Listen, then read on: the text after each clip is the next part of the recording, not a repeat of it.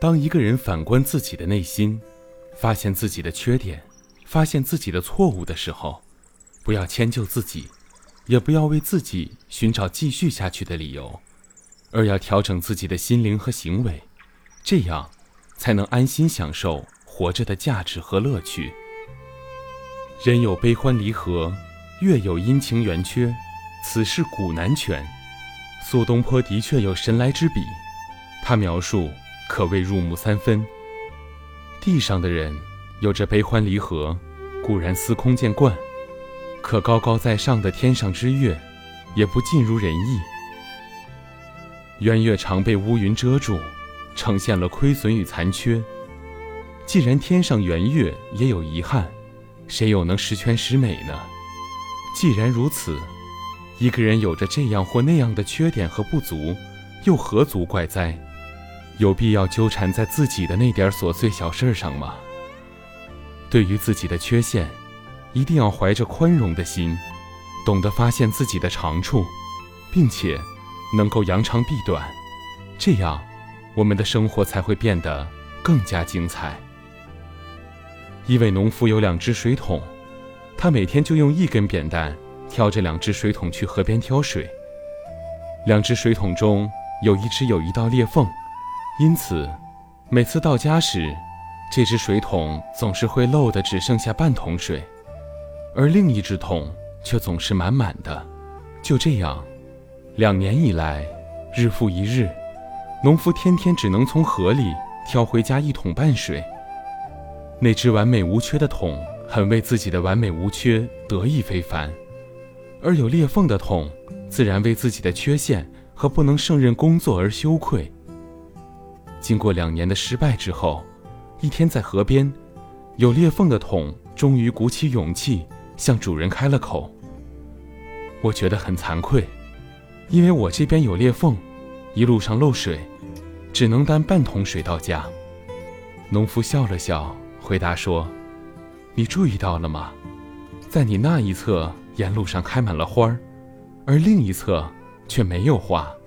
我从一开始就知道你有漏洞。”于是，在你的那一侧的路沿撒了花籽。我每天担水回家的路上，你就给他们浇水。两年了，我经常从这路边采摘鲜花来装扮我的餐桌。如果不是因为你的所谓的缺陷，我怎么会有美丽的鲜花装扮我的家呢？每个人都好比那只有裂缝的桶，各自都具有这样或那样的缺点和不足。倘若能够怀着一颗宽容的心，懂得发现自己的长处，并且能够扬长避短，我们的生活一定会变得更加轻松愉快和丰富多彩。为人绝不能鄙薄自己，看低自己，更不要对自己妄加批评。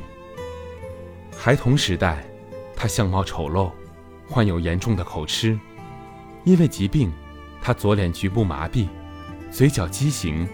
一只耳朵失聪，他曾极度的自卑过，但他更有奋发图强的决心。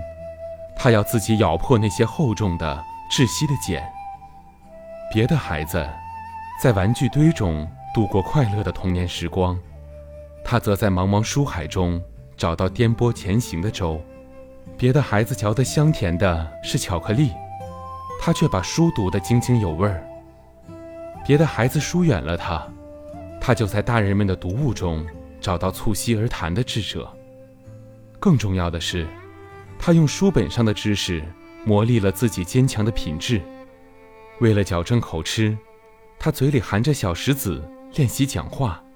他要证明，柔软的舌头比石子和口吃的顽疾更坚韧。母亲看到他嘴巴和舌头被石子磨烂，流泪抱紧他，不要练了。妈妈一辈子都陪着你。他拭去母亲的眼泪，平静地说：“我要做一只美丽的蝴蝶。”他以优异的成绩中学毕业，赢得周围人的敬佩和尊重。母亲为他找到一份不错的工作，希望你能像平常人一样平安地度过一生。他拒绝了，语调铿锵地对母亲说。妈妈，我要做一只美丽的蝴蝶。他挣脱身上束缚的茧，事业上颇有建树。一九九三年，他参加总理竞选，对手居心叵测地利用电视广告，夸张他的脸部缺陷，对他进行侮辱和攻击。他用讲话时总是歪向一边的嘴巴，郑重承诺：“我要带领国家和人民成为一只美丽的蝴蝶。”以后，这句竞选口号。成为人们广为传颂的名言。他就是加拿大第一位连任两届、被人们亲切地称为“蝴蝶总理”的让·克雷蒂安。人的一生不可能完美圆缺、一帆风顺，而是充满坎坷、挫折与各种各样的不如意。在这些不如意面前，我们更需要自己对自己宽容。他人的宽容。只不过为一颗受伤的心带来一丝慰藉，自己的宽容，却能使这颗心迅速地恢复往日的活力，化失败的痛楚为前进的勇气。